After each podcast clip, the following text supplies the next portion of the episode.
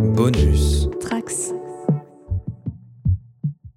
On s'approche doucement de la fin de saison pour The Mandalorian qui cette semaine dégaine un certain Robert Rodriguez pour un épisode bourré d'action qu'on débriefe tout de suite en compagnie de Phobos, JB et Océane du Lemon Adaptation Club. C'est tout de suite.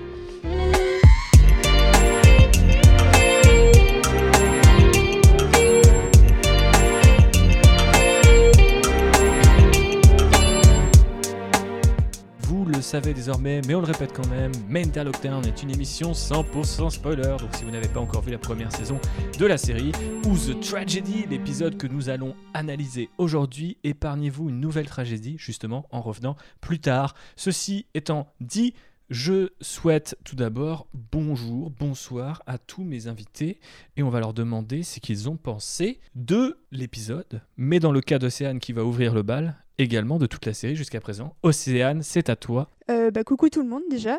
Euh, et puis bah alors mon avis sur la saison, c'est que euh, j'ai l'impression qu'on perd le focus sur le Mandalorian et sur le The Child au profit des autres personnages principaux et j'avoue que ça me frustre un petit peu.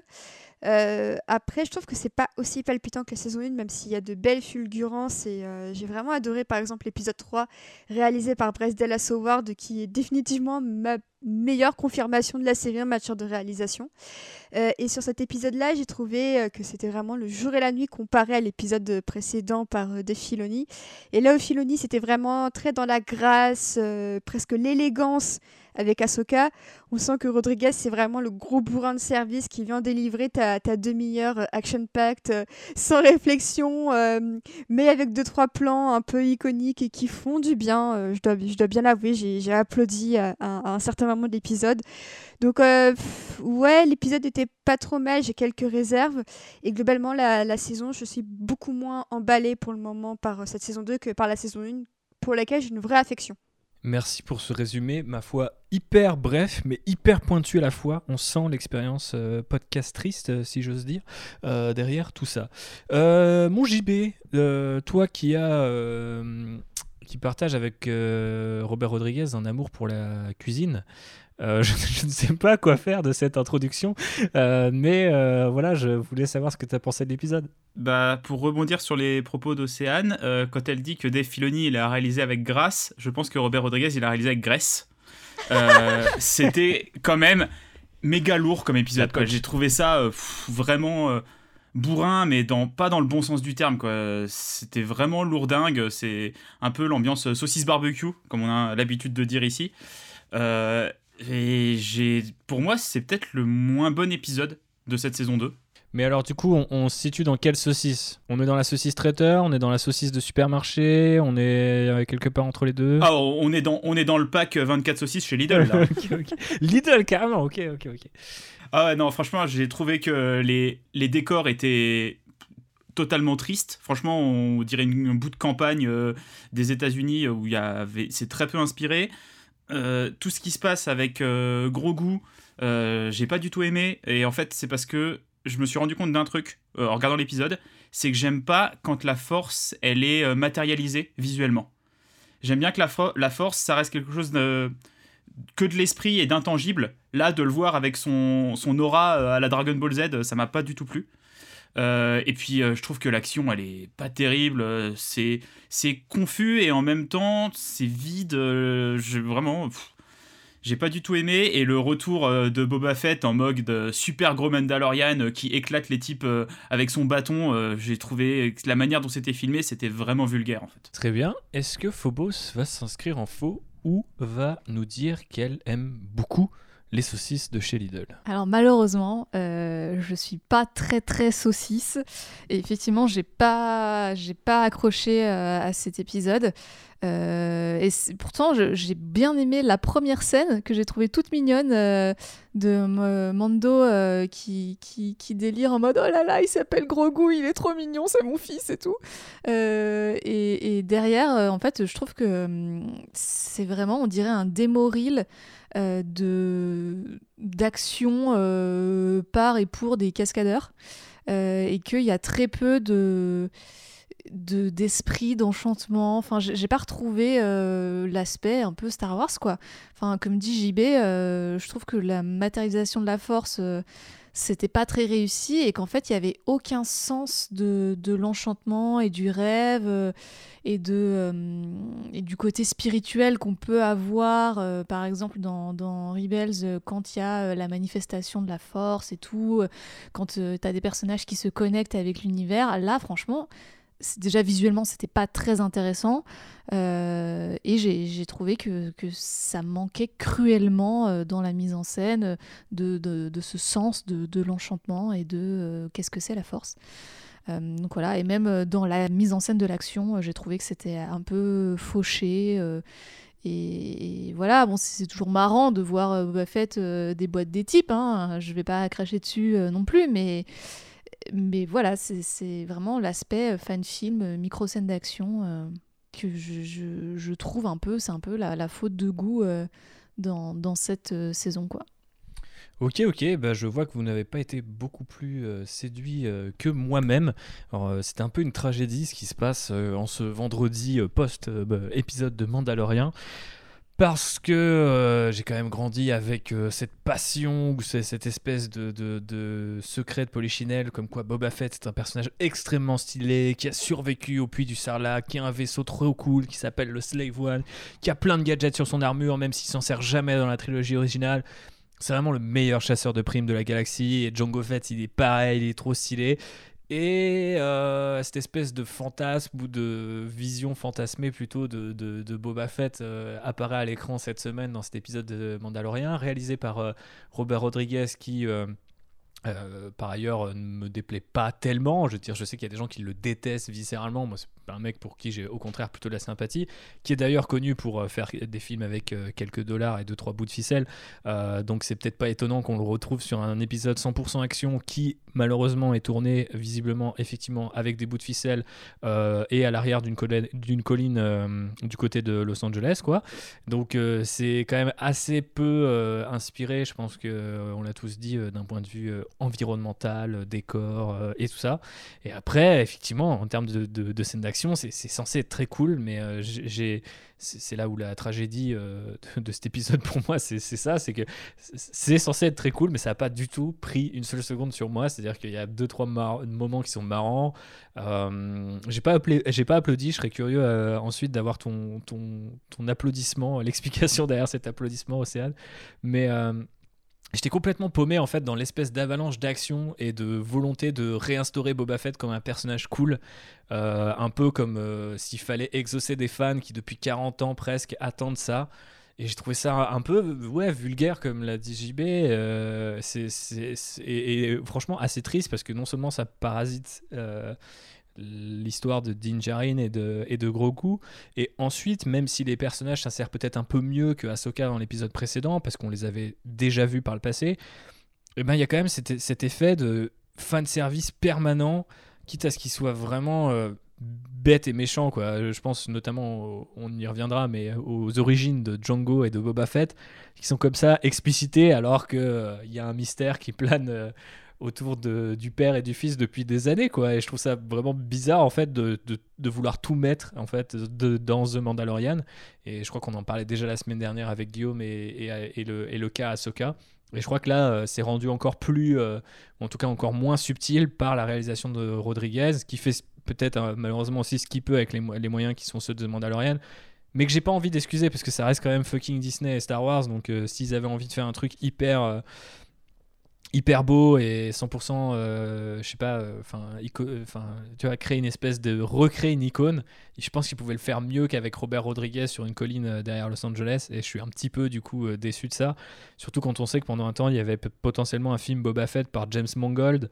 Alors je, sais qu'effectivement on peut pas comparer un projet qui, qui, lui a été, est arrivé au bout à un projet qui ne s'est pas fait mais dans ma tête, je me dis, waouh, en fait, j'aurais bien kiffé de voir euh, ce genre de, délire dans, le troisième acte d'un film d'action ou d'un western où euh, on aurait eu le temps de s'attacher à ce personnage de Boba Fett, de comprendre pourquoi il a besoin de récupérer l'armure, de le revoir en armure, ça aurait été un moment de ouf.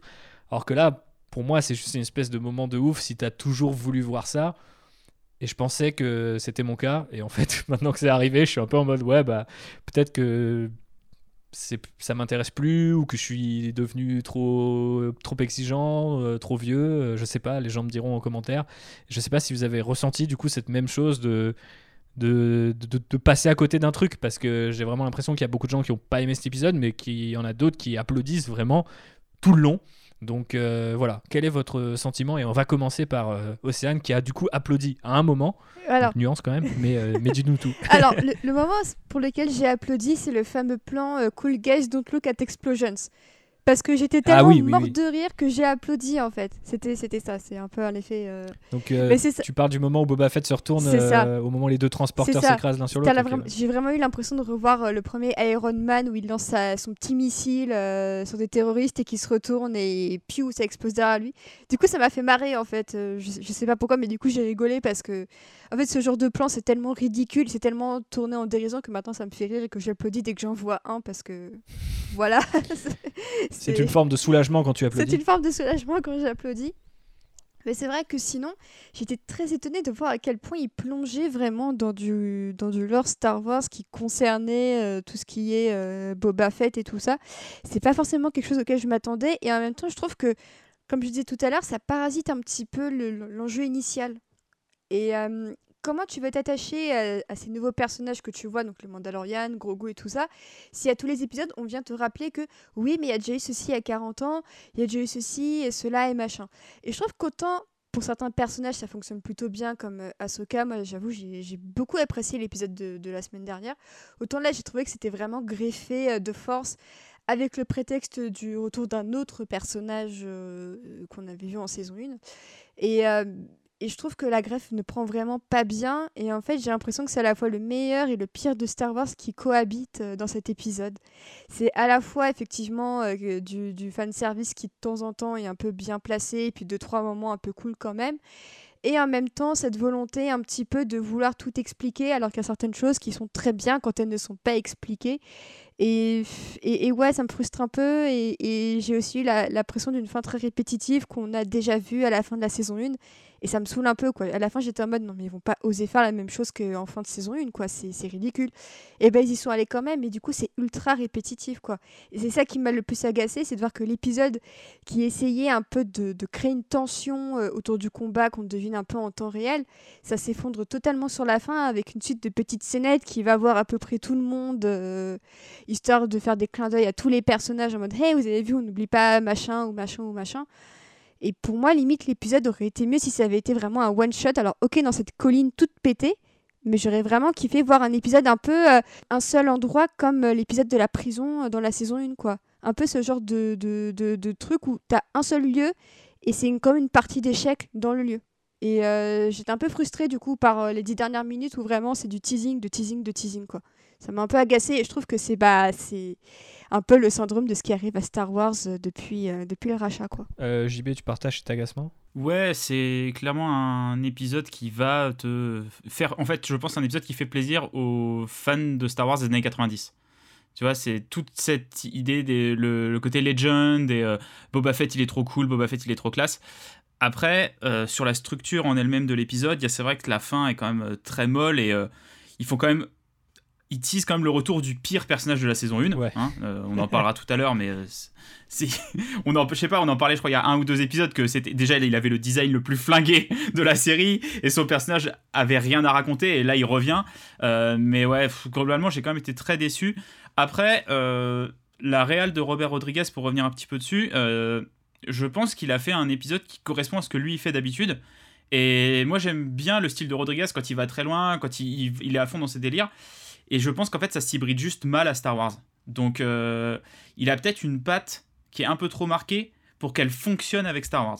Euh, après, si ça avait été sur un long, par exemple, où il avait eu plus le temps de s'installer, de créer son ambiance, de créer son univers, et de créer des personnages, et pas de prendre des personnages déjà existants et de leur faire faire des trucs à la Robert Rodriguez, ça aurait peut-être mieux marché. Mais il y a aussi une espèce de paradoxe, non? Entre le fait qu'il file à Rodriguez un épisode qui est filmé visiblement dehors et pas sur leur fameux volume, cette espèce de grand écran LED. Parce que vraiment, pour moi, c'est filmé dehors et très clairement, la, réaction des Américains euh, et des Californiens en particulier, c'est de dire euh, les gars sont sortis du studio, ils ont fait 300, 300 mètres avec les 4x4, ils ont posé les caméras, ils ont fait ça là-bas, tu vois. Et, euh, et du coup, je trouvais que c'était bizarre parce que limite, euh, enfin Rodriguez c'est Sin City, c'est Alita, c'est tous ces films filmés intégralement sur fond vert.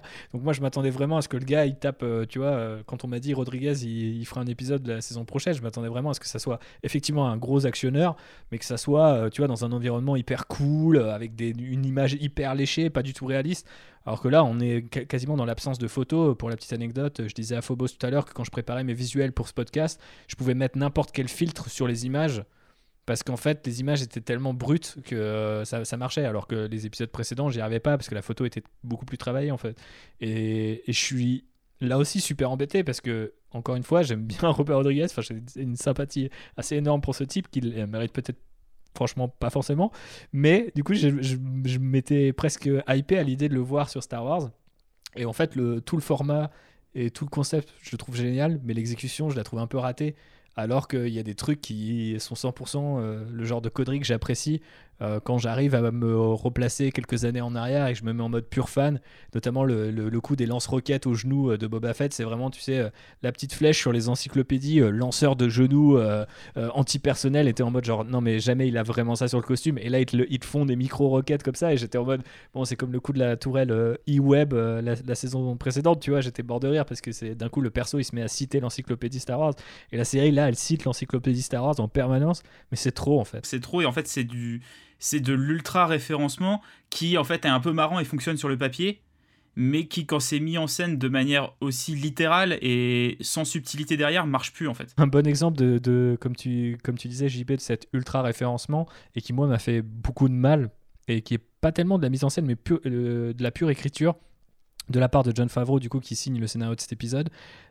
Euh, quand il présente Boba Fett, il dit euh, je suis juste un mercenaire euh, qui cherche sa place dans l'univers comme mon père avant moi. Et du coup, c'est en mode le, gars cite la prélogie et la trilogie originale dans une seule réplique. C'est-à-dire qu'en en fait, là, on est arrivé à une combinaison de. Il prend deux répliques qui existent déjà dans Star Wars et il les combine pour écrire un truc. Et j'étais en mode putain, mais c'est le meilleur exemple de, tu vois, de flemme et en même temps du, problème de The Mandalorian. Quoi. Ça ne peut exister qu'à travers les prismes de personnages qu'on verra dans le futur ou qu'on a déjà vu dans le passé. Et c'est super frustrant, surtout quand c'est mis en scène comme ça dans une petite euh, euh, vallée euh, avec des petits cailloux et des, des petites haies tranquillou et un Boba Fett qui sort de son caillou et qui fait Hé, au fait, moi je voulais récupérer l'armure et tu te dis Ok, d'accord, pourquoi tu l'as pas récupéré avant? Il me semble que quand même Cobb Vemph n'est pas non plus un adversaire hyper difficile à battre, mais bon. Pour, pour Cobb Vent, Catherine, donc ma copine, a une mhm. théorie c'est qu'il le trouvait trop beau pour oser réclamer l'armure. c'est aussi ma théorie. Très bonne théorie. Les filles, vous êtes d'accord, ah je pense. Bien sûr. 100%. Et il a perdu son armure euh, lors d'une partie de Street c'est peut-être ça tout s'explique. On veut peut-être voir cet épisode. Non, mais euh, du coup, euh, est-ce qu'on veut revenir sur des, euh, des scènes ou des moments en particulier? Puisque là, j'ai déversé une partie de ma déception avec notamment cette réplique. Océane a parlé du, du, moment du transporteur. On a parlé des lanceurs de genoux. Est-ce qu'il y a d'autres choses qui vous ont marqué? La dernière scène. La dernière scène? Ouais. Pourquoi Océane? Bah, En fait, j'ai trouvé que Grogu était vraiment euh, hyper vulnérable et le voir essayer de, de marave les Stormtroopers et ensuite d'être tout affaibli, honnêtement. Euh, j'adore ce, j'adore Grogu, je le trouve ultra mignon et très attachant et tout ça. Et du coup, euh, le voir face à, à Giancarlo Esposito et son, et son sabre, euh, ça m'a fait un peu de mal au cœur en fait. J'ai trouvé que, que, Esposito était vraiment très très bon dans la scène. Il fait vraiment du Esposito pur jus, mais je trouve que ça fonctionne vraiment très bien et que le contraste entre lui qui est vraiment diabolique et Grogu qui est au contraire la pureté et l'innocence incarnée, j'ai trouvé que ça fonctionnait vraiment très bien et j'ai vraiment eu de la peine pour Grogu sur cette scène et euh, et euh, yeux étaient un petit peu émis. J'étais non non mais laissez-le tranquille, il mérite pas tout ça quoi. Donc J'avoue qu'en fait, à chaque épisode, c'est vraiment Grogu qui me rend un petit peu fragile et euh, je pense que c'est totalement conscient de la part de Disney. Mais euh, cette dernière scène, en plus, elle m'a, elle m'a un peu intriguée par rapport au pouvoir de Grogu, euh, à ce qu'ils vont faire de lui avec, avec la force, avec le, sabre, est-ce qu'il n'y a pas déjà un passif entre les deux personnages. Et c'est peut-être une des pistes qui m'intéresse le plus pour, pour cette fin de saison comparé à voir Cara Dune et ses, petites étoiles de la résistance ou, ou autre. Mais alors justement, est-ce que euh, Grogu est-il si pur et innocent euh, que ça euh, Parce qu'on le voit quand même en train de force choke, je sais pas comment on dit en français, étrangler par la force les Stormtroopers, qui est quand même globalement un move plutôt dark side. Ouais. et comme le faisait à juste titre remarquer République, dans, le, dans cette scène de fin, on a un thème musical qui reprend dans ses premières notes le thème de Kylo et euh, qui du coup évoque quand même plutôt globalement le côté obscur. Donc euh, est-ce que voilà, est-ce que c'est pour illustrer euh, ben le, le, méchant ou c'est une réincarnation En fait, l'esprit de Kylo s'est réincarné dans Grogu et c'est pour ça qu'on voit le papillon qui symbolise et oui, tout s'explique. plus d'infos sur ce fameux papillon dans la partie référence et easter egg à la fin de ce podcast. Mais euh, effectivement, il y a un thème musical, j'en parlais en off parce que Phobos a dit, euh, comme le dit justement République, mais vous n'étiez pas dans notre conversation. Mais maintenant, vous le savez, que c'était dans une conversation avant le podcast. Et euh, je pense qu'il ne faut pas lire trop ce genre de références et de leitmotifs un peu musicaux comme ça. Mais ce qui est quand même toujours sympa, c'est que, tu vois, de, de savoir que bah, c'est un enfant et que comme beaucoup d'enfants de Jedi, bah, il voit pas forcément les limites. Et euh, du coup, le fait qu'il puisse pas euh, verbaliser ces, limites-là, contrairement à un Ezra ou un Anakin, tu vois, c'est encore ça, ça, le rend quand même plus intéressant. Enfin, euh, c'est potentiellement, comme disait Océane, une porte pour un développement assez chouette. Et je te rejoins complètement d'ailleurs Océane sur le côté euh, assez chouette de cette scène, même si elle a rien à voir avec le reste de l'épisode. Il y a Esposito a presque un, côté un peu euh, Scar ou vilain de Disney, dans vraiment dans le pur bon sens du terme.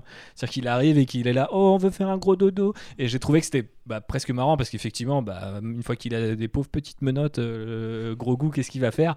On, sait pas trop quoi. L'Empire, ils ont des mini menottes. C'est horrible. J'étais trop mal. Il fait mal. Il fait 25 cm de haut, vous avez pas besoin de lui mettre des menottes. Quoi ça l'empêche pas euh, de, gérer 3-4 euh, Stormtroopers, visiblement. Bon, ils sont pas morts, parce qu'il y en a un qui se relève, bon, il a l'air d'avoir un peu mal, mais...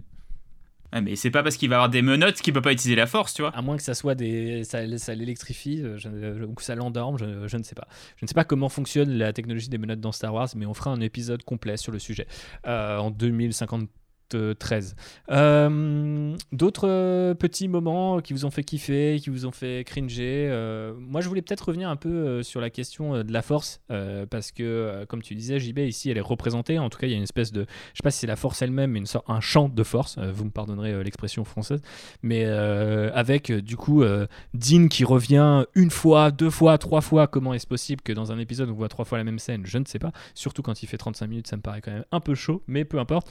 du coup, Grogu est en train de communier un petit peu à la façon de, Luke à la fin de The Last Jedi, les, paumes euh, ouvertes vers le ciel. Et je trouvais ça effectivement assez étrange, même si le design, euh, tu vois, des, pierres et de la grosse boule au milieu fait forcément penser à Jedi Fallen Order. Y a pas mal de trucs qu'a développé Disney euh, en parallèle, mais il y a vraiment un côté effectivement très déroutant quand la force est manifestée comme ça, là où jusqu'à présent dans les films et même dans The Rise of Skywalker, qui quand même été assez loin sur les questions de réincarnation, par exemple, euh, c'est resté très sobre en fait. Et euh, je me souviens même de, la, question du lien entre Rey et Kylo, qui au final est justement juste du vocabulaire cinématographique avec euh, bah, des logiques de montage en fait. Et là, on voit cette espèce de champ lumineux et euh, je ne sais pas trop ce qu'il faut en penser. Est-ce que euh, vous pensez qu'on va en, apprendre un peu plus sur la mythologie de la force entre Ahsoka, entre ce genre de choses? Est-ce que ça vous a parlé ou est-ce que ça vous a rebuté au contraire? J'avais une question pour toi euh, et pour Phobos aussi. Est-ce que on voit déjà ce genre de choses dans Rebels? Est-ce qu'on voit un peu genre des auras à la Dragon Ball ou à la Senseiya? Parce que là, clairement, il brûle son cosmos pour après faire des super attaques. Donc, est-ce qu'il y a déjà ça dans Rebels? Ou est-ce que c'est totalement nouveau? Bah représenté tel quel, je dirais que c'est totalement nouveau, mais les espèces de, de, de, tu vois, de cercles de runes lumineuses, on voit ça dans Rebels, on voit ça dans Clone Wars, on voit ça dans pas mal de produits d'univers attendus. C'est-à-dire qu'en fait, c'est pas, pas tout à fait inédit. Mais c'est vrai qu'en live action, ça, ça crée ce, côté un petit peu étrange parce qu'on n'a jamais été jusque-là. Mais si tu veux, à l'époque, euh, Luke qui lévite en tailleur, les gens ils étaient en mode What? Pourquoi il faut d'un coup euh, être euh, comme un moine bouddhiste pour utiliser la force? Enfin, tu vois, Mais à chaque fois que les gens ajoutent un truc en prise de vue réelle, ça donne tout de suite beaucoup de légitimité et euh, ça crée parfois un peu la surprise chez les spectateurs. Donc, je crache pas forcément dessus, mais c'est vrai que moi, ça m'a marqué que ça soit dans un décor qui, par ailleurs, est pas très inspiré. Alors que quand euh, Ahsoka te raconte le lieu dans l'épisode précédent, t'es en, en, droit d'imaginer un truc stellaire. Euh, potentiellement, en plus, on en a fait nos recherches dans l'épisode précédent, mais l'un des premiers temples Jedi et tout. Bon, t'arrives, t'es là genre, ah, ok, ouais, l'un des premiers temples Jedi dans la région de Los Angeles, effectivement, ouais, ouais, enfin, c'est. C'est genre euh, trois, trois mini moches euh, orangés là. Euh. Enfin, je sais pas, genre je m'attendais à un truc euh, soit en marbre, soit comme les temples qu'on voit euh, qui sont à moitié justement en pierre, à moitié en métal, tu sais pas trop, euh, où il se passe des trucs un peu chelous, genre t'as toujours des personnages qui disparaissent, qui en rencontrent d'autres, ça se passe beaucoup dans... Il y a beaucoup de scènes comme ça dans, dans Rebels, où il n'y a pas forcément beaucoup d'artifices, il n'y a pas d'effets spéciaux en fait, c'est que des effets de, de montage, de quel personnage est présent à quel moment. Euh, et je m'attendais beaucoup plus à un truc beaucoup plus mystique en fait. Là c'est hyper, euh, comme tu dis, c'est hyper euh, Senseiya. T'as l'impression euh, que le premier touriste peut y, y aller, quoi, en fait. C'est Ouais, déjà, c'est- hyper accessible. hyper bizarre. Il n'y a pas du tout de, de, de, majesté dans le lieu. Et en plus, moi, j'étais très étonnée qu'ils y arrivent aussi vite. J'étais en mode, mais attendez, ils y sont déjà. Parce qu'à la base, euh, en voyant le lieu, je me suis dit, mais attends, c'est pas possible. C'est juste trois pauvres pierres qui, qui, qui se battent en duel euh, avec une pierre euh, encore plus minuscule au milieu. Avec juste deux, trois petites inscriptions, on, fait un peu genre. Et je me suis dit, mais qu'est-ce que je regarde en fait? Enfin, je, je comprends pas comment tu peux enchaîner. je me suis beaucoup Je comprends pas comment tu peux enchaîner le soin des, des décors de l'épisode avec Ahsoka à ce truc-là qui est vraiment. euh, c'est, c'est, c'est- Alors, j'ai rien contre. Euh, Ouais, un peu fauché. D'habitude, je m'en fiche un peu quand c'est fauché parce qu'au moins, il y, a il y a une intention derrière quand même d'un peu embellir euh, la simplicité, tu vois. Mais là, c'est vraiment aucun effort. C'est genre balai qu'on vous met les pierres, il va s'installer dessus. On va poser la marionnette dessus. Et effectivement, euh, c'est toi, JB, qui disait que quatre fois durant l'épisode, le Mandalorian va voir Grogu. C'est la même chose, en fait. J'ai eu l'impression que c'était un, montage qui avait foiré ou quoi, parce qu'il y va quatre fois pour dire la même chose à chaque fois. Et je me suis dit, mais qu'est- qu'est-ce qu'il comprend pas dans le fait qu'il ne peut pas accéder à Grogu? J'ai trouvé ça hyper bizarre. Je me suis dit, mais en plus, au lieu de, l'engueuler parce qu'il peut pas accéder à lui, bah, va, va- le défendre, en fait. Et j'ai trouvé que c'était vraiment un artifice pour créer un peu un stress qui ne servait à, à rien, parce que tu comprends d'emblée dès la première fois que Grogu, il va pas arrêter euh, d'utiliser la force comme ça au bout de 30 secondes. C'est pas possible, ça. C'est la force dépasse le lien entre le Mandalorien et Grogu, en fait. C'est une barrière qui se crée.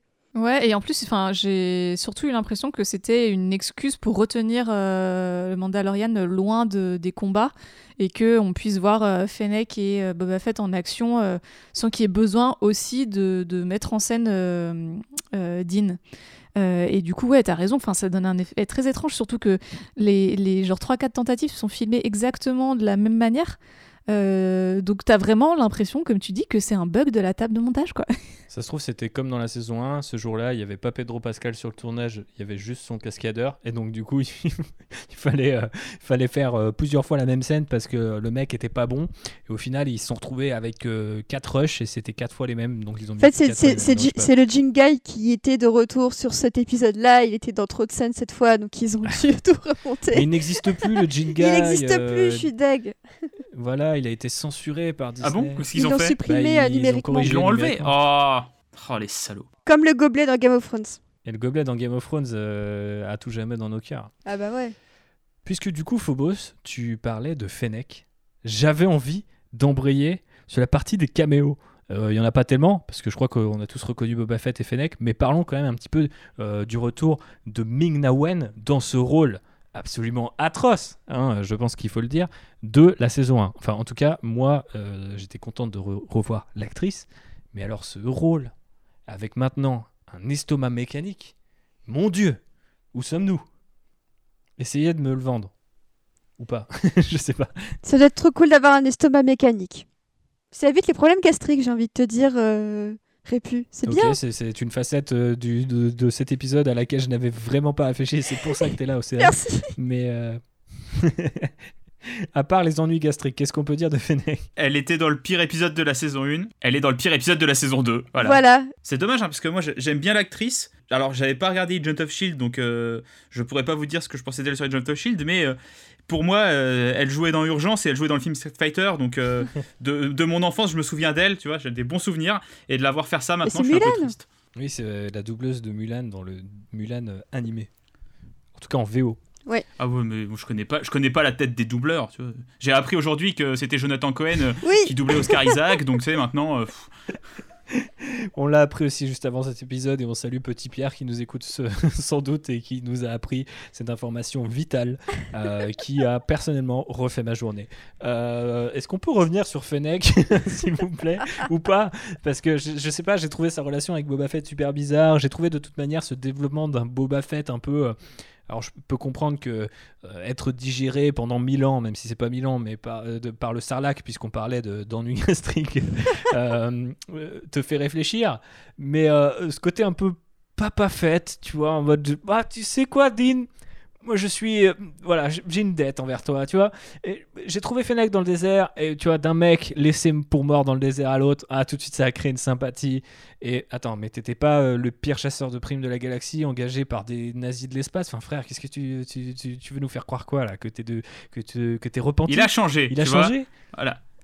Tu penses qu'il a, changé, c'est un philanthrope maintenant Ouais, tu vois, il est, il est sympa. Euh, comme il dit, il récupère son armure, mais non, il reste là. J'ai trouvé que Temura Morrison, il est plutôt correct dans le rôle. Tu vois, il est. Tu sens que ça lui fait plaisir de refaire du Star Wars euh, plutôt que de faire le père d'Aquaman euh, dans un film tout pété. Mais euh, ouais, il est un peu. Tu, sens qu'il a un vieilli, il a le visage un peu abîmé et tout. Mais ouais, la relation avec Fennec, elle marche pas trop. Tu comprends pas trop pourquoi elle s'est mise à ses ordres. Et surtout, elle a clairement l'air de dire je travaille pour lui maintenant. C'est vraiment, je lui dois la vie et c'est mon super patron. Parce que John Favreau ne sait pas écrire de personnages féminins peut-être, au hasard? Oh, Oui, sûrement. personne euh, personne ne, défendra le contraire, je crois. Non. Ouais, je, suis un peu déçu de. J'aimais bien le fait que dans le premier épisode, il t'avait montré que Boba Fett était vivant, mais il t'en avait pas donné plus, et j'aurais préféré rester sur ça, tu vois.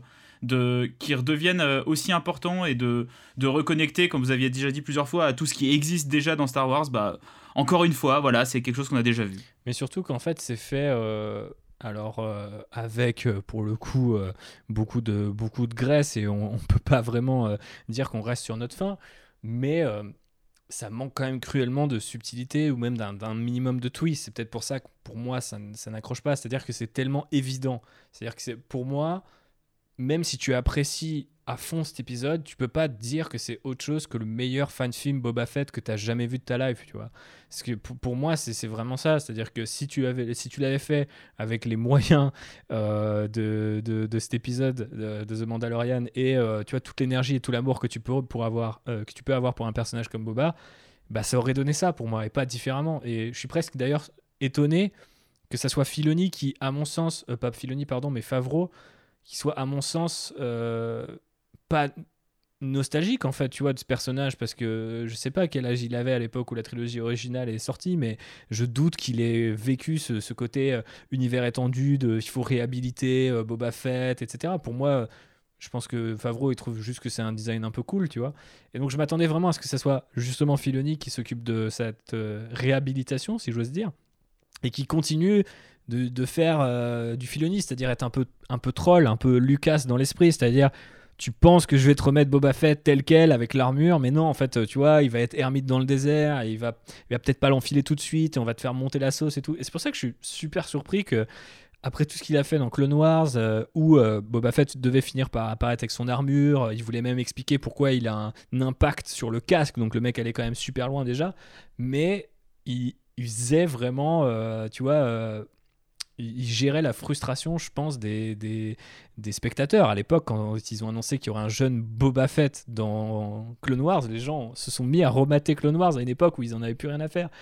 Et il te montrait qu'il n'avait pas le costume, qu'il n'avait pas le crew euh, auquel tu pouvais t'attendre, qu'il avait appris euh, de, de chasseurs de primes qui étaient bah, euh, de, seconde zone.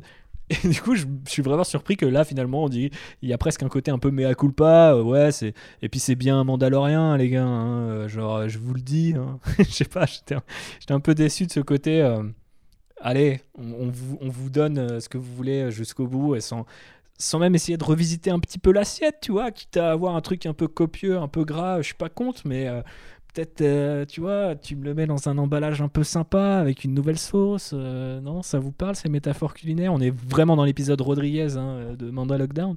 Donc, euh, je ne sais pas si ça vous évoque la même chose. Si vous aviez envie peut-être de ce genre de contenu, mais différemment, ou si au final, il fallait vraiment pas parasiter l'histoire de, de Dean. En fait, je trouve que une nouvelle fois, effectivement, euh, Dean se trouve euh, dépossédé de sa série et de son histoire. Euh, et autant j'avais trouvé que l'épisode 3 avec l'apparition de Bo-Katan, ça fonctionnait encore parce que Dean avait pas mal de, place, j'ai trouvé dans, l'arc de cet épisode-là. Mais franchement, là, entre l'épisode Ahsoka et, et celui-ci, Enfin, Dean, c'est le personnage secondaire de sa propre histoire euh, pour faire la place à des persos euh, euh, qu'on fait revenir, et comme tu le dis, République, qu'on fait revenir sous l'angle que certains fanboys veulent avoir. Et je trouve que ça manque de surprise, que ça manque de prise de risque, et que au final, c'est pas très intéressant, quoi. Et moi, ce que j'ai envie de voir, c'est l'histoire de, de Dean.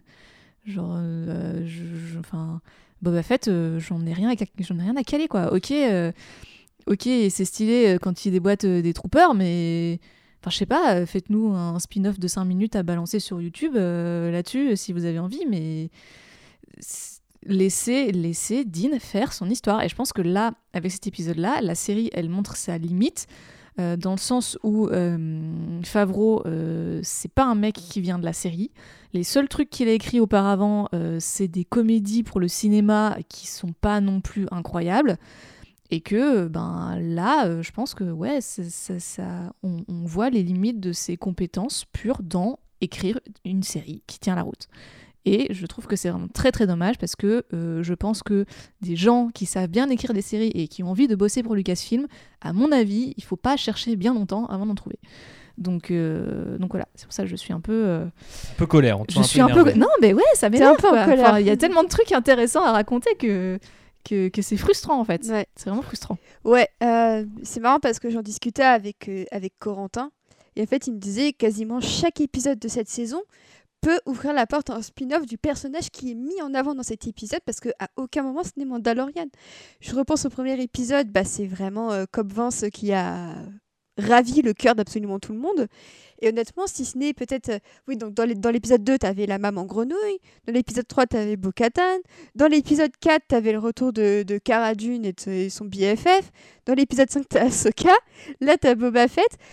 Je serais incapable de te dire à quel moment dans la série un personnage se concentre à 100% sur, euh, sur Dean, en fait. Et c'est quand même paradoxal. Et je lisais un excellent article de The Marisou qui expliquait que la, la rédactrice expliquait qu'elle avait le même souci. Et j'ai lu pas plus tard qu'hier. Et je me suis totalement retrouvée dans son ressenti c'est que c'est très bien de vouloir un peu étoffer le, catalogue des personnages, euh, d'offrir un peu plus de diversité, parce que c'est vrai que tu as quand même pas mal de personnages qui sont quand même des femmes. On a Ahsoka, on a Bo-Katan et, tout ça. Et c'est super cool d'enfin avoir un background un peu, euh, un peu diversifié. Enfin, moi, ça me fait toujours plaisir. Mais le truc, c'est que euh, moi, j'ai envie de suivre des spin-offs avec littéralement tous les personnages présentés. Mais je veux juste qu'on laisse Mando tranquille, en fait. Je veux juste continuer à le voir vivre sa petite vie, euh, soit avec gros goût soit pas avec gros goût. Hein. Mais euh, il y a vraiment effectivement ce sentiment qu'on perd le contact avec lui, humainement.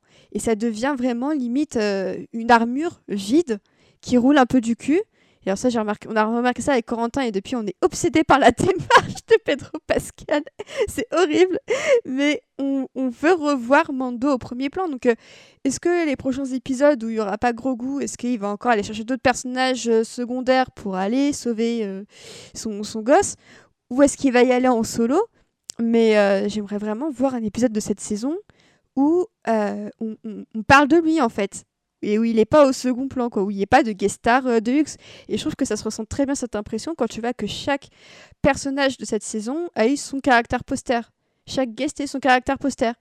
Et, euh, je trouve que ça en dit beaucoup sur venez, on vous propose tel personnage, mais que euh, Mando reste en retrait. Je trouve que c'est très problématique. C'est très bizarre, mais j'ai un peu l'impression que c'est une forme d'obsolescence programmée, à défaut de trouver un autre terme qui euh, qu'on a depuis le début de The Mandalorian, c'est-à-dire que à la base, ça part quand même d'un truc qui est soit pur, soit naïf, euh, selon là où on se place.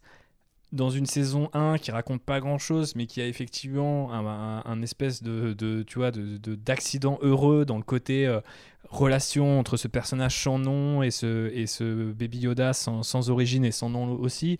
Il y a une espèce de coup de cœur, et je pense que tout qui a été partagé par le monde entier Et euh, on le répète tout le temps, mais quand on a été en Floride en début d'année avec euh, Phobos, on a vu des gens porter des t-shirts Baby Yoda et Mandalorian et This is the way et tout ce que vous voulez, mais partout, partout, partout, partout. Je j'avais jamais vu ça, même à l'époque où Star Wars 7 a été relancé, quoi. C'est complètement dingue de voir à quel point ça faisait l'unanimité, mais je pense que quelque part, Lucasfilm ils se sont peut-être retrouvés un peu pris au dépourvu par la popularité de cette série qui n'est finalement qu'un vecteur pour euh, deux personnages très cool mais euh, au final dont l'histoire et euh, la trajectoire est pas tellement écrite parce que on a un mec qui vient de l'animation et un mec qui vient du cinéma qui sont censés les diriger.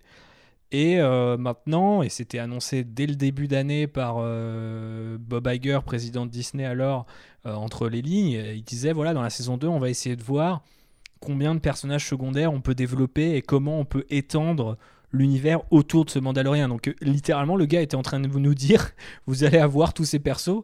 Et euh, les rumeurs derrière, euh, moi j'y ai cru très vite et à 100% parce que je me disais, bah, si le président de Disney dit que c'est ça qu'ils veulent faire, savoir que potentiellement il y a Boba Fett, Ahsoka et Bo-Katan, bon bah ça paraît quand même relativement logique puisque ça paraît être des personnages que Filoni peut faire revenir facilement et qui l'intéressent. Maintenant, du coup, la question, c'est de savoir est-ce que Dean et Grogu, il y a un truc intéressant à raconter avec eux au début, en fait. Parce que moi, maintenant, je finis par croire que cette, naïveté, c'était pas euh, une idée de faire un truc euh, anti-Game of Thrones ou anti-Breaking Bad, euh, de casser la démarche des plateformes de streaming. C'était un accident, en fait. Et du coup, il n'y avait pas tellement d'histoire à raconter derrière, si ce n'est faire un truc cool et proposer à Disney Plus une série au lancement, quoi.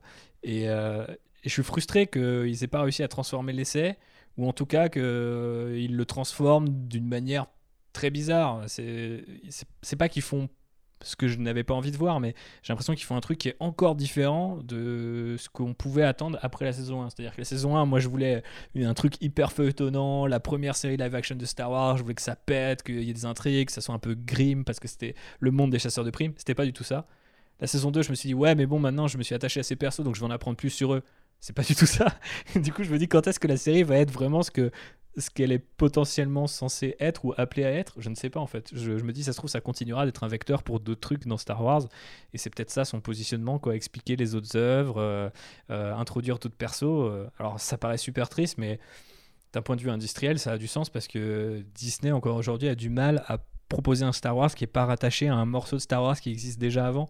Et donc, euh, ça paraît évident qu'ils connectent comme ça les, différents euh, maillons euh, l'un à l'autre. Je sais pas si tu as le même ressenti, JB. si, et puis cette manière de connecter tout à ce qui existe déjà, ça, moi, ça me fatigue. Donc là, ça y est. en tout cas, entre l'épisode de la semaine dernière, où, sur lequel j'avais quelques réserves, et l'épisode de cette semaine, moi, ça y est, Mandalorian, ça me fatigue. Tu vois, je, je vais regarder la fin de la saison. Mais si c'est appelé à être ça aussi sur la saison 3, euh, peut-être que je ferai même l'impasse, tu vois. Parce que là, c'est un épisode qui, euh, qui donne raison aux gens qui, depuis le début, te disent que en fait, c'est euh, Hercule ou Xena la guerrière, mais dans l'univers de Star Wars, quoi. Ouais. Je trouve que ça a perdu. Eh bah, peut-être que c'était un accident, le, charme qu'on avait au début. Et là, ça y est, le, le, charme il est rompu. On est sur quelque chose qui, moi, me plaît euh, de moins en moins. Eh ben, écoutez, on est curieux d'avoir euh, vos avis. Donc, euh, lorsque vous partagerez ce podcast, que vous l'aurez écouté en entier, vous pouvez bien sûr nous taguer sur les réseaux sociaux pour en discuter un petit peu avec nous, parce que j'entends de tout et on veut vexer personne. C'est-à-dire que si vous kiffez Boba Fett et qu'enfin vous voyez le Boba Fett que vous avez toujours euh, voulu voir, et eh ben tant mieux. Euh, est-ce que vous avez envie de voir autre chose? Et si oui, quoi? Et eh ben ça aussi, ça nous intéresse. Bref, euh, tout le monde a le droit de citer à bord de l'Outrider tant qu'on reste dans le respect et l'amour. Puisqu'on parle de respect et d'amour, mais en fait la transition est nulle, donc faisons sans transition. ça vous dit, on parle des Easter eggs et des refs, puisqu'il y a un petit peu l'amour du, du, du lore de l'univers Star Wars, j'ai envie de dire. Du coup, euh, on a parlé des papillons bleus. Donc il faut qu'on continue de, parler des papillons bleus, qui à la base sont tirés d'un truc très pointu, puisqu'il s'agit de la chaîne YouTube Star Wars Kids, dans laquelle on peut regarder une série qui s'appelle Rollout, un peu comme Transformers, mais attention, mauvaise franchise. Donc revenons sur Star Wars. Rollout, c'est des espèces de petits personnages cartoon, euh, comme des, euh, comment on appelle ça, des, Monsieur Culbuto, donc ils sont sur des petits trous. Et en fait, on voyait dans cette série animée un petit Ben Solo qui à bord du Faucon Millennium et voilà vivait des aventures etc avec son papa Han Solo avant qu'il passe du côté obscur et un jour eh ben, il a sauvé des petits papillons bleus et depuis, le fandom, et notamment toute la partie Reylo du fandom, donc les gens qui appelaient de leur vœu une relation amoureuse entre Rey et Kylo Ren, euh, se sont servis des papillons bleus comme symbole. Est-ce que je résume bien la chose Phobos et Océane qui, euh, ma foi, vous m'avez l'air très calé, donc je me tourne vers vous, mais peut-être que je dis un avis très pointu sur les papillons bleus. Euh, oui, oui, c'est ça, ouais. D'ailleurs, euh, si vous croisez des gens sur Twitter, par exemple, qui ont des papillons bleus dans leur pseudo, en général, c'est une référence au fait que ce sont des, des Team Raylo. Il faut savoir que le symbole du papillon revient à plusieurs reprises dans Star Wars. il y a notamment une case de comics où on peut voir Dark Vador au milieu d'un champ avec des papillons. et il y a des papillons dans l'univers Star Wars, notamment sur Endor. ils sont bleus d'ailleurs sont aussi bleus. Euh, voilà. Mais euh, le papillon est un symbole euh, qu'on retrouve dans moult cultures, même sur notre petite planète Terre, qui est souvent relié au, monde des âmes, voilà, un côté très mystique au monde des esprits. Et donc, c'est pas vraiment étonnant qu'on les retrouve dans un temple Jedi qui est relié au reste de l'univers, a priori. Ouais, complètement. Et c'est assez marrant de voir la, différence avec l'épisode euh, précédent, le contraste où euh, on avait un Filoni qui était euh, vachement dans son côté Miyazaki japonisant habituel, où on voyait des chouettes qui sont généralement le symbole que lui choisit pour représenter la force. Et là, d'un coup, on repasse sur les papillons, comme quoi, voilà, on peut convoquer plusieurs symboles pour un peu amener les, les, mêmes thèmes. C'est toujours un petit peu sympa. Et je pense que ça habillait aussi le décor de Typhon, qui du coup est une planète qui existe existait déjà, on l'a dit la semaine dernière, dans l'univers étendu et euh, dans l'univers euh, canonique. Et euh, bah, du coup, il ressemblait pas exactement à ça. Hein. C'était pas une colline sur Los Angeles, mais plutôt une sorte de planète très un, peu plus proche d'Alderan, peut-être, avec des espèces de grandes montagnes, un côté un peu plus zen et mystique. Donc euh, là, c'est un peu la version ou la partie un peu euh, euh, low budget de la planète. Voilà, selon là où on se pose, ça ressemble pas forcément à la même chose. Vous pouvez aller googliser à quoi ça ressemblait, par exemple dans les dans les jeux vidéo, mais il y avait un côté vachement plus majestueux et un relief beaucoup plus prononcé, forcément.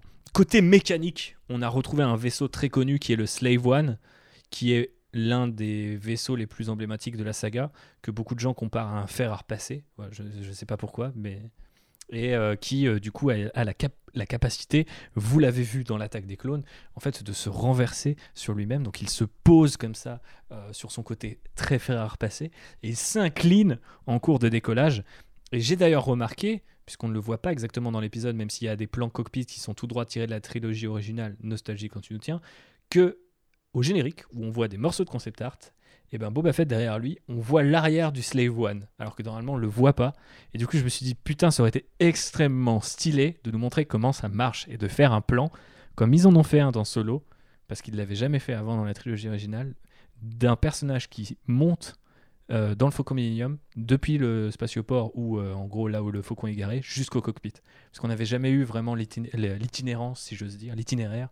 Euh, et j'avais envie de voir la même chose avec Boba Fett, parce que ça doit ça doit être bizarre de monter dans un vaisseau qui est incliné comme ça et ensuite de, de pouvoir bouger parce que cette cabine bouge sur elle-même.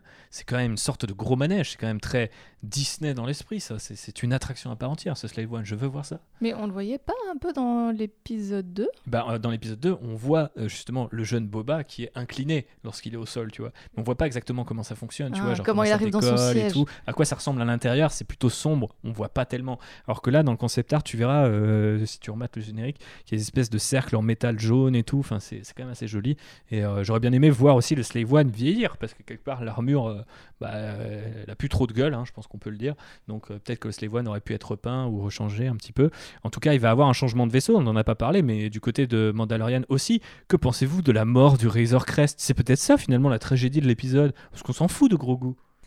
Alors, je sais pas si on s'en fout de Grogu, mais euh, j'étais, triste de, voir que le Razor Crest euh, a disparu. Hein, euh, vraiment, là, euh, il est annihilé. Il n'y a plus aucune chance de le réparer malgré toutes les bonnes volontés des marins pêcheurs du coin. Donc, donc ouais, non, c'est un peu triste parce qu'effectivement, c'était sa seule maison au, au Mandalorian. Et, et là, non seulement on lui a volé son fils, mais on a détruit sa maison. Genre, euh, il va se mettre en mode John Wick là et c'est, on va plus rien comprendre. En fait, ça m'a beaucoup choqué que le vaisseau soit cassé, enfin, qu'il soit détruit, en fait, tout simplement. Et euh, à la fois, j'étais presque contente qu'il le détruise parce que justement, euh, je trouvais qu'on s'enfonçait un peu trop dans un truc un peu trop confortable avec ce vaisseau et euh, c'est peut-être un petit peu un wake-up call aussi qui va montrer que Mandalorian finalement reprend un peu de risque dans sa vie vu qu'il est dépouillé de tout. Donc au final, ça peut peut-être servir le personnage et le remettre un petit peu en avant. Et, euh, et c'est vrai que c'est. euh, quand j'ai vu le titre de l'épisode de Tragédie, je me suis dit, mais ils vont faire mourir personne. Enfin, c'est Mandalorian. euh, si ce n'est le, le, le- le robot de la saison 1 doublé par Taika Waititi, ils ont fait mourir personne. Et je me suis dit, qu'est-ce qu'ils peuvent bien faire buter? En fait, je me suis dit à un moment donné, mais pendant l'épisode, je me suis dit, tu vois, ça serait marrant que son vaisseau explose. Et, en fait, j'aurais voulu ne jamais avoir cette pensée puisque le, le vaisseau explose. Mais euh, c'est vrai que je trouve que c'est une des rares audaces de l'épisode, c'est vraiment de, de mettre son héros à nu, euh, littéralement. Même si je trouve que c'est quand même assez pratique niveau scénario que Boba Fett soit allé récupérer son armure avant, euh, avant l'explosion. C'est- Eh oui. C'est un point de facilité. euh, ça m'a pas, ça m'a pas dérangé outre mesure, mais c'est c'est juste que les choses sont bien faites parfois. On va dire ça. Tout à fait, dans cette galaxie, les choses sont bien faites. On peut d'ailleurs prendre les paris euh, sur euh, ce qui va se passer ensuite pour le vaisseau de Din Djarin, parce que vous vous souvenez quand je disais que ça serait stylé qu'à un moment euh, Grogu quitte la série ou en tout cas quitte les bras euh, de Din Djarin parce que quelqu'un d'autre doit l'entraîner par exemple est-ce qu'il aurait pu partir avec Ahsoka? Et ben moi je suis persuadé que vu comment c'est parti dans The Mandalorian bah, il va pas récupérer un autre vaisseau mais le Razor Crest qu'on va lui dire Eh tu sais quoi? On l'a reconstruit à l'identique car on a trouvé des plans euh, dans telle planète et on l'a refait c'est ton cadeau de fin de saison allez vas-y reprends-le. Il a juste une autre couleur pour qu'on continue d'en vendre mais il a quand même le même look parce qu'il faudrait pas qu'il ait un autre vaisseau quoi. Mais alors, en plus, moi, ce qui m'a énervé, c'est que tous les deux épisodes, pendant tout, Mandal pendant tout Mandalorian, son vaisseau tombe en panne. Tous les deux épisodes, il doit se poser sur une planète pour le réparer. L'épisode 4, par exemple, c'était son putain de vaisseau qui était cassé. Et deux épisodes plus tard, on te le casse définitivement, on te le détruit. Et je me suis dit, mais. Enfin, en gros, en fait, à chaque fois, vous le détruisiez un petit peu, mais là, maintenant, c'est mort. Et je me suis dit, mais qu'est-ce que c'est répétitif, quoi? Que à chaque fois, il, soit... il y a un truc avec son vaisseau qui le bloque. Et euh, en fait, je trouve que c'est hyper facile au bout d'un moment de chaque fois prétexter bah j'ai plus de vaisseau ou alors il est cassé ou quoi.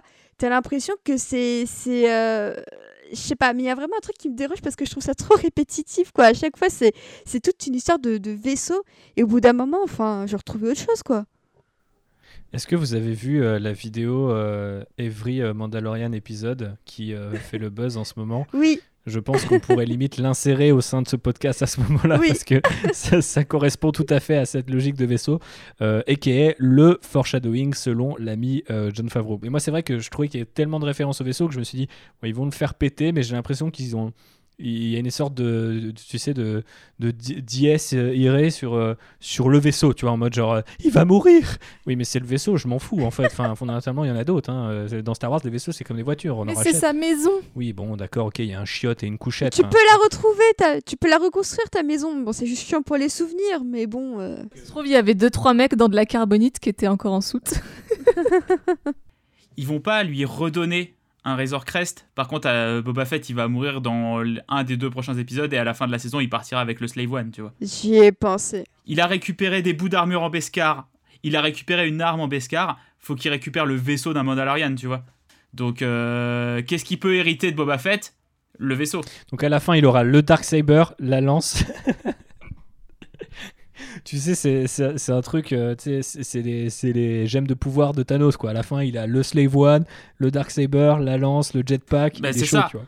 Et ça devient le, le vrai rouleur euh, of Mandalore. Ce qui, je pense, potentiellement est euh, la, la toute fin de la série, euh, si on veut donner un, un- Oui. un très gros horizon. Mais euh, ok pour les pronostics sur le vaisseau. Voilà, rendez-vous dans, dans quelques semaines ou même l'année prochaine pour en savoir un petit peu plus. Je ne porte pas spécialement le Razor Crest dans mon cœur. Je trouve que le design n'est pas très inspiré, même si j'aime bien un peu le côté cadonnière et effectivement l'aspect maison. Mais voilà, par rapport au Ghost ou au Faucon Millennium, il n'y a vraiment pas photo. Euh, on a vu les Dark Troopers aussi. Alors bon, ça c'est plus univers étendu, euh, qui ont un design. euh, bah, euh, moi je m'attendais à ce design-là, c'est-à-dire très proche euh, dans le visage en tout cas euh, de ce qu'on avait dans l'an- l'ancien univers étendu, mais la petite favoroitude euh, qui fait plaisir. Hein, euh, voilà, il y a quand même un gros côté Ah bah, Iron moi j'avais vu Iron Man 2, euh, là j'ai revu la même chose. hein. Ouais, ok. Phobos, t'as eu la même impression euh Ah oui, oui, je trouve que c'est un peu flemmard. ouais. Qu'est-ce que vous en pensez de- des Dark Troopers? J'étais assez déçu parce que quand euh, il y a eu le build-up, ils arrivent en, euh, pas en jetpack mais avec leur réacteur, je trouvais que leur design était pas mal parce que quand même assez inquiétant. On retrouve aussi, euh, ça c'est des trucs qui, moi en tant que nerd, me font kiffer, mais cette espèce de vocabulaire visuel qui est développé par Disney.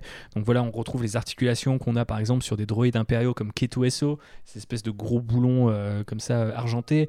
Donc moi j'aime bien ça, tu vois, ça j'aime bien. Donc euh, je me dis, tiens, ça va être la bagarre, on va. Et puis c'est- Favreau, puis bon, ok, c'est fauché, mais c'est parce qu'il va avoir une, super baston façon Tartakovsky dans Iron Man 2, tu vois, ça va se mettre sur la gueule en façon ILM. Et pas du tout, on a pris le petit baby Yoda et on s'envole. Et euh, du coup, j'étais un peu déçu de pas voir leur démarche, par exemple, parce que. Ils approchent super lentement de Grogu, et d'un coup, il y en a un qui l'attrape, et après, il s'envole, et j'étais en mode Ah, ok. Et voilà, j'imagine qu'on va les revoir. Euh, Qu'est-ce que vous attendez de ces Dark Troopers? Qu'en avez-vous pensé? Euh, Est-ce que le vocabulaire visuel est une chose qui vous parle? Euh, Suis-je seul dans ma nerderie? Tant de questions à vous poser en ce vendredi soir. Non, non, bah c'est euh, des méchants robots hein, qui, qui sont tout en noir avec les yeux rouges. Je trouve qu'en fait, on en, a encore trop peu vu pour avoir une opinion vraiment définie dessus. J'attends d'en voir un peu plus sur la manière effectivement, dont ils bougent, dont ils utilisent leurs armes, pour vraiment me faire un avis dessus. C'est-à-dire que j'ai- j'aimerais bien voir un petit fight entre, euh, entre Mandalorian et, et eux, tu vois. Histoire d'apporter un petit peu de piment euh, à la chose. Ils vont tirer sur son Beskar et ça va rebondir. Oui, voilà. Mais euh, après, j'avoue que ça m'a étonné. En plus, je pense que Baby Yoda a passé beaucoup de temps dans les airs dans cet épisode, euh, entre deux méditations sur cette petite pierre. Mais euh, non, non, bah, c'est disons que c'est voilà, c'est des robots au service de l'Empire. Ça manque un peu de personnalité, mais peut-être avec un peu de chance, on en, on en aura un peu plus. Mais, euh, mais, mais le design était plutôt rigolo, euh, plutôt chouette.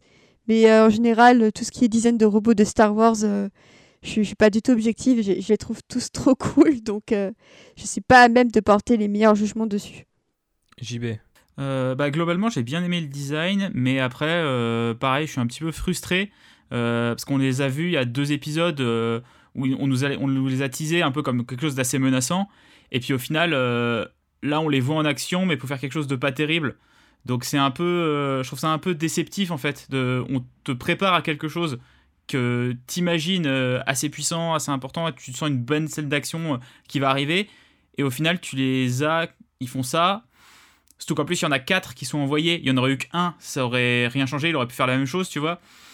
Je suis un peu déçu de, de l'apparition de ces Dark Troopers où j'attendais quelque chose d'un peu plus euh, un peu plus burné, tu vois, d'avoir des vrais euh, robots de l'Empire euh, qui savent mieux viser que les Stormtroopers. Et, et tu vois, s'ils ont, encore une fois, ils ont des robots qui ont l'air assez puissants dans le vaisseau, pourquoi est-ce qu'ils envoient des Stormtroopers sur la première vague sur la planète pour, et qu'ils envoient pas directement les robots pour avoir une vraie menace? Parce qu'il faut Boba Fett qui fracasse des gueules avec son bâton de Tusken. Et ça, ça fait quand même un petit peu plaisir. Ça fait plaisir ou pas? Vous êtes plus Boba Fett avec l'armure ou vous êtes plus Boba Fett qui fracasse des gueules au tonfa? Je suis plus Boba Fett avec l'armure parce qu'il avait, il est un peu bidonné dans son armure. Tu vois que Ouais. sur Tatooine, il a bien mangé, tu vois, pour rester un peu dans les, les métaphores de l'épisode. On sent qu'elle est, elle est plus trop adaptée à sa taille, l'armure. Mais je trouve que bizarrement, ça lui donne un côté cool. C'est un peu le daron. euh, C'est un peu, euh, c'est un peu daddy, euh, daddy fête en fait. C'est ça. Tout est daddy en fait. hein, dans, dans- Il y a beaucoup de Mandalorian. da- Je trouve que- C'est vraiment, da- c'est mon, mon, mon daddy Lauriane. c'est pas faux boss. Mais vous avez remarqué ça, cette, la capacité euh, à Robert Rodriguez à iconiser ses personnages en leur euh, indiquant euh, de marcher sur une pierre. Euh, deux fois dans l'épisode, il y a Din Djarin, il arrive il marche sur une pierre il fait Fennec, je viens de te sauver. Et après, il y, a, Boba Fett qui arrive avec son armure, il arrive sur une pierre et là ils font Waouh, mais en fait, attends, euh, t'as même pas enlevé ta robe noire, euh, comment ça se fait? Et il est là en mode Eh, Frère, j'avais pas le temps, bouffe mes missiles et ferme ta gueule. Ce qui est plus ou moins le, synopsis de l'épisode. Mais. Mais c'était. Ouais, je sais pas, j'ai quand même eu une certaine sympathie pour ce, pour ce beau bal-là, en tout cas sur le design. Après, euh, du coup, euh, j'embraye euh, sur le côté Boba slash Django Fett, puisque du coup, ça y est, c'est canonique. Les deux sont bien des Mandaloriens. Je vous renvoie à l'épisode 28 de Trider, où on revenait un peu sur la trajectoire parfois un peu complexe de ces deux personnages-là, mais même des Mandaloriens de manière générale. Est-ce que c'est une culture? Est-ce que c'est une civilisation? Est-ce que c'est un peu des deux? Bah, on sait toujours pas, mais ce qu'on sait, c'est que Django Fett était un foundling. Donc euh, c'est un terme qui est apparu avec la première saison de The Mandalorian dans laquelle on nous expliquait que ce petit Dean avait été recueilli par euh, les Mandaloriens et donc euh, fait un des leurs en choisissant de suivre le credo. Et là, bizarrement, Boba Fett n'a jamais par- parlé de credo avant, hein, mais bon, son papa, du coup, était lui-même un, enfant qui a été élevé par les Mandaloriens, ce qui du coup fait de lui un Mandalorien, et ce qui fait de son fils, même si c'est un clone de lui-même, euh, un Mandalorien également. Même peut-être encore plus un Mandalorien, puisque c'est un clone. Il n'y a, même rien qui se perd au final, c'est juste lui-même en fait. C'est très bizarre.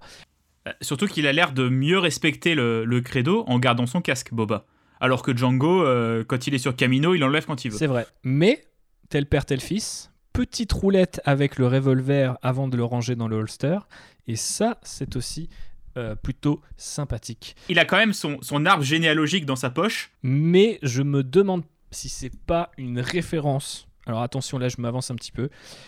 J'ai toujours défini les Mandaloriens comme un mélange de samouraï et de viking. Et il se trouve que dans les sept samouraïs, il y a tout un mec qui se prétend être un samouraï et qui se balade avec un arbre généalogique et en fait, c'est pas le sien. Et euh, du coup, il ne peut pas prétendre être un, samouraï, mais il fait croire qu'il l'est, si je me souviens bien. Donc ça se trouve, c'est un truc, une référence, tu vois, au côté un peu euh, japonisant, encore une fois, euh, de cette culture euh, mandalorienne.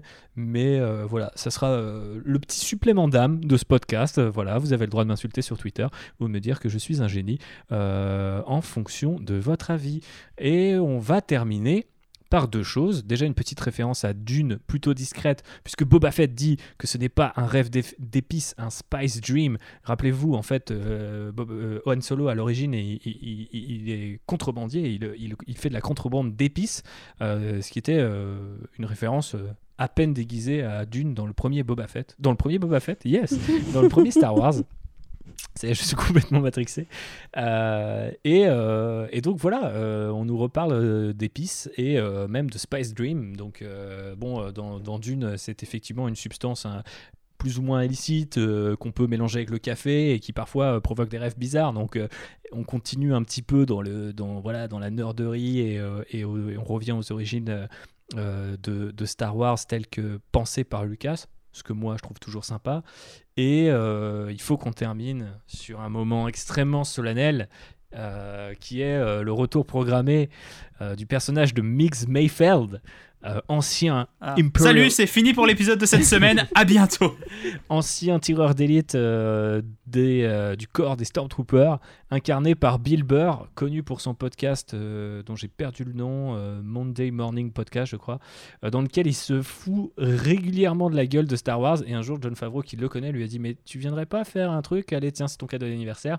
Et en fait, ce qui est devenu une blague, visuellement, enfin, visiblement, pardon, devient un rôle récurrent de ce Mandalorian. Alors, c'est marrant, hein, mais je me disais, avec tout ce que la saison 2 a à faire, je ne m'attendais pas à revoir des personnages aussi secondaires euh, sur le devant de la scène. Et aussi notamment- claqué, surtout. quoi. on va aussi claquer parce que bon entre le design du col roulé avec euh, l'espèce de, de petit euh, pistolet sur un bras mécanique euh, après je sais pas peut-être que ils vont nous offrir un costume saison 2 complètement génial euh, mais euh, j'ai un petit peu de mal à y croire Le Et mec, tout- il va sortir de prison, euh, il va pas ressembler à grand chose, à mon avis. hein. Ouais, ouais, on sait qu'il est euh, du coup euh, en train de, de- de purger sa peine. Euh, voilà, est-ce que ça vous a fait plaisir de, de entendre parler de, de Mix, euh, Phobos et Océane? Parce que JB et moi-même avons déjà déversé notre haine, donc à, à votre tour. Euh, non, pas vraiment. Ok, je vois que c'est un personnage qui inspire euh, beaucoup de confiance et de, de fanboyisme ou de fangirlisme. Non, je m'en fiche. Ok, super. Eh ben, on termine sur. À plus pour de prochains avis constructifs. Il y a un truc, c'est que s'il le ramène, euh, je pense, tu l'as évoqué tout à l'heure, ça va être pour faire une référence aux 7 samouraïs et ils vont se retrouver avec 7 personnages à aller chercher euh, gros goût. Bah, j'ai vraiment cru que la fin de l'épisode ce serait ça. hein. C'est que vraiment il va chercher sept personnages, euh, enfin ou six du coup, vu que Dean en est un aussi. J'ai vraiment cru que ça allait faire Cara Dune et qu'il va chercher ceci, qu'il va chercher cela. J'ai cru que ça allait se terminer comme ça, en mode film de braquage, genre. euh, Ah, mais t'inquiète, euh, c'est la fin de la saison, là, c'est Ocean's Eleven. Hein. Ouais. C'est sûr. Dean, euh, Dean Seven. Alors, du coup, on aurait Djarin, on aurait euh, Migs, on aurait Ahsoka Tano, Bo-Katan, donc ça fait 4. On aurait Cobvenf, ça ferait 5. Et on aurait Griff Karga, Fennec 6. Et Fennec, 7. Et Ou Boba, Boba Fett. Fett. Allez, on peut même Non, mais enlever. tout- euh, Non, mais on- T'oublies il est Boba on les Fett, euh, Je pensais à Cara Dune, non, ouais. Je pense que tu vois, Ahsoka et Cobb Vent, on va peut-être pas les revoir, tu vois. À mon grand désarroi. Bah faites-nous votre liste des 7 mercenaires nuls de Mando qu'on ne verra pas le- la semaine prochaine. En fait, je pense qu'on n'aura pas Cobb et Cara Dune parce que s- ils représentent un petit peu l'autorité. Genre euh, Cobb, c'est un peu un shérif et Cara Dune aussi, elle a un rôle maintenant euh, plus, euh, plus euh, un peu plus dans la, enfin, dans la surveillance. C'est un peu genre le, le- la, la chef de son secteur.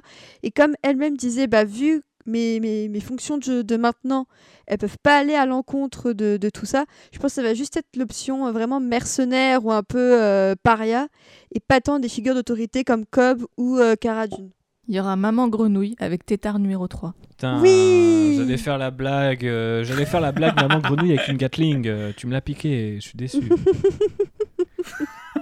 Mais voilà. euh, Mais ça, tu vois, j'ai envie de le voir. J'ai plus envie de le voir que Bill Burr et son pistolet sur l'épaule. Pire design claqué. Mais, mais d'un autre côté, je me souviens que quand j'ai revisionné la saison 1 euh, d'une traite avec mon petit frère à Noël dernier, et j'espère pouvoir refaire la même chose en saison 2, mais euh, du coup, je me souviens qu'on on pétait les plombs tellement le design était éclaté au sol. Et le fait qu'ils reviennent créer une espèce de running gag en mode on est conscient que c'est nul et donc le mec doit revenir. C'est. Voilà, je ne sais pas. C'est, tu vois, c'est un peu. euh, c'est mon Bob Ospian à moi dans, dans euh, Balle perdue, tu vois. Le mec, il vient deux fois de suite dans le film, tu vois. Et, euh, Ah, juste- Le tacle gratos, quoi. mais non, mais c'est pas un tacle. Moi, j'ai beaucoup de sympathie pour ce personnage de pompiste, quoi, tu vois. Et donc, euh, faites-moi la même chose. Bill Burr, c'est le pompiste C'est le pompiste de Mandalorian Bah, ouais, voilà. Je ne sais pas. J'espère du coup que beaucoup que notre ami Robert, que vous avez entendu dans beaucoup de podcasts de Mandalorian, écoute cet épisode. Mais si ce n'est pas le cas, ne le taguez pas, comme ça elle découvrira peut-être dans, dans quelques années plus tard à quel point il est célèbre. Breaking euh, Robert Ospian dans Mandalorian Saison 3. Ah, ça serait, ça franchement, euh, moi j'achète direct.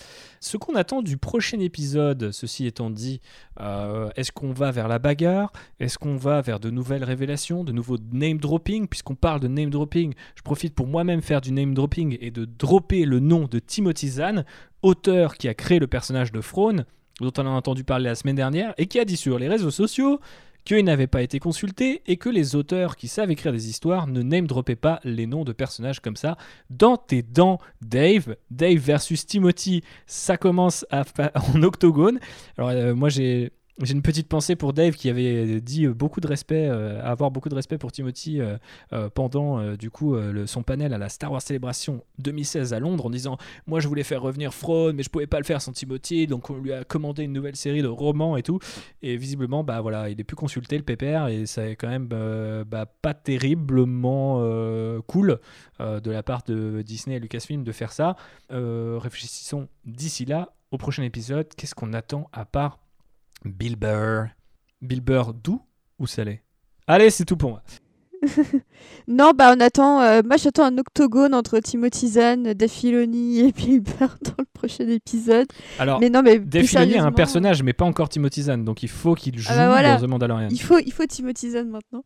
Non, bah, en fait, j'attends un peu de ce qu'on appelle un, un peu la, la pré-bagarre, c'est-à-dire un, un combat un peu efficace, mais qui soit pas aussi efficace que celui du dernier épisode.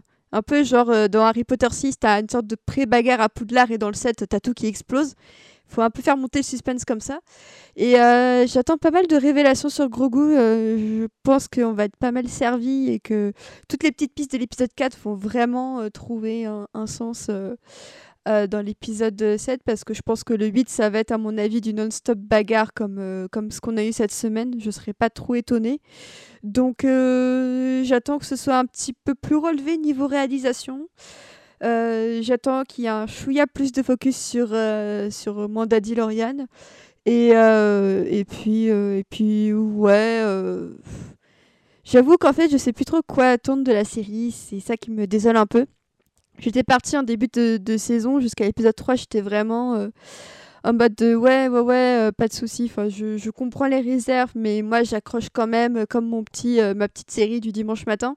Mais je trouve que même en tant que série du dimanche matin, ça commence vraiment à trouver ses limites dans le dispositif. et ce qui me frustre aussi, c'est que la durée des épisodes est vachement aléatoire. Et autant quand on s'habitue à une saison avec que des épisodes de 30, entre 30 et 40 minutes, tu t'y habitues. Là, on passe d'un truc de 52 minutes à 30 minutes. Et je trouve que ça crée aussi un déséquilibre de dingue. Et j'espère que ça va un peu plus être un peu plus homogène à l'avenir, quitte à repasser juste à du 30 minutes. Moi, ça me pose pas de souci tant que c'est clair, concis et que ça va à, l'essentiel. Mais on sent quand même le fossé entre les épisodes qui ont 20 minutes de différence. Donc si pour la fin de saison, ils pouvaient faire un truc un peu plus euh, coordonné euh, et tout ça, ça j'aimerais bien.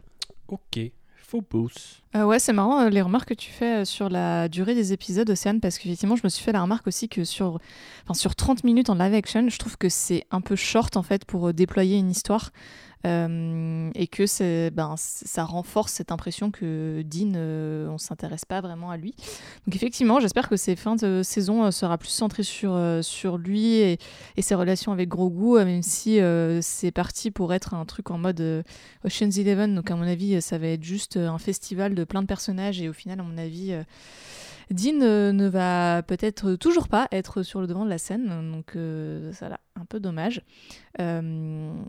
Et euh, j'espère qu'on aura un peu plus de révélations sur euh, ce pourquoi l'Empire a besoin de Grogu. Euh, Qu'est-ce qu'ils font? Est-ce qu'ils sont en train de faire des snooks dans des éprouvettes? Est-ce que c'est autre chose? J'espère qu'on va en apprendre un petit peu plus là-dessus parce que ça fait quand même ben, une saison et demie qu'on nous tease là-dessus et qu'on a très très peu de réponses. Donc je pense qu'il est quand même temps de, de dévoiler euh, deux trois trucs. Ok, et on termine avec JB. Tes envies pour le prochain épisode Oh bon, moi je veux juste un combat euh, Dark Saber contre Lance de Beskar et puis voilà c'est tout quoi. Mais j'ai plus vraiment d'attente quoi. C'est cet épisode là il va vraiment refroidi sur ce que pouvait potentiellement raconter la série et sur ce qu'elle allait ouvrir par la suite. Euh, voilà je je suis un peu dépité, hein, je vais vous avouer, c'est pas, c'était pas très fun ce matin. Quoi. À la fin de l'épisode, je suis là, putain, ça y est, c'est devenu ça maintenant, Mandalorian. Quoi. Donc non, euh, qu'est-ce que j'attends euh, C'est assez téléphoné à peu près ce qui va se passer dans les prochains épisodes. Donc bon, peut-être des surprises effectivement sur Grogu. Euh, peut-être qu'ils vont nous sortir un twist. je sais pas qu'en fait, s'il était à l'Académie Jedi, c'est parce que c'était un je sais pas, un apprenti Sith qui a été capturé, ou toi, un truc comme ça qui changerait vraiment la dynamique entre les personnages et euh, qui donnerait qu'au final, la rédemption, c'est Grogu qui doit la faire, tu vois. Donc peut-être ce genre de choses, mais je sais pas. Je, je dois t'avouer que là, j'ai envie que ça se finisse en fait maintenant. C'est triste. Ouais, effectivement un peu triste. J'espère que vous n'êtes pas aussi triste et dépité que nous tous et tous. Mais euh, voilà, euh, partagez euh, cet épisode quoi qu'il en soit. Partagez également votre avis sur cette tragédie qui était la nôtre ou en tout cas celle de l'épisode cette semaine. D'ici là, on vous retrouve, mesdames et messieurs, sur vos réseaux sociaux et vos podcasts respectifs. JB et moi-même, on vous propose bientôt un nouveau Land Rider. Donc, on va parler d'un autre univers où il n'y a pas ou peut-être pas encore de personnages à la Boba Fett, mais il y a sans doute des mecs un peu bedonnants avec des armures plutôt stylées puisqu'il s'agit de Warhammer. Donc voilà, rendez-vous euh, la semaine prochaine pour ça. Euh, Phobos, on te retrouve sur Twitter at Phobos Cosplay j'ai harmonisé avec le reste. Exactement, et donc la dernière fois que j'ai voulu te taguer, ça renvoyait vers rien. Euh, et quant à Océane, du coup, on te retrouve sur Twitter, at Octanexit, euh, et aussi sur le Lemon Adaptation Club, donc Lemona Club, et aussi sur le nouveau petit podcast Infusion, co-présenté avec euh, Yasmina, qui fait également partie du label Bonus Tracks. Et on parle de thé. Et euh, on se sert des tasses euh, d'un thé aussi euh, succulent que celui que Baby Yoda boit en saison 1. Eh ben parfait, voilà, excellente, excellente communication, ma foi, pour ces deux podcasts que vous pouvez aller écouter et déguster, effectivement, grâce au label Bonus Tracks, dont nous faisons effectivement partie. Euh, des gros bisous à toutes et à tous. N'hésitez pas à nous faire vos pronostics, à euh, supporter Timothy Zahn ou Dave Filoni sur les réseaux sociaux. Bon, j'ai un petit peu exagéré les choses pour, pour monter la, sauce vers l'octogone, mais il faut bien se hyper avec euh, ce qu'on a à se mettre sous la dent. Voilà, hein, ou ce qu'on a tout court. on espère que vous ne partagez pas tout à fait la, frustration qui était la nôtre cette semaine et que vous avez quand même bien kiffé. Et en tout cas, nous, on vous kiffera pour le moindre petit RT et les étoiles sur Apple Podcast et tout ça. Euh, vous connaissez la chanson, je m'arrête là, je ne suis pas euh, une chanteuse euh, à grosse bouche devant Jabba dans son palais après tout. Donc je m'arrête ici et je vous souhaite une excellente soirée, une excellente journée. Mais voilà, Jedi Rocks, allez écouter Jedi Rocks, ça, ça, ça c'est cool. Salut Salut Ciao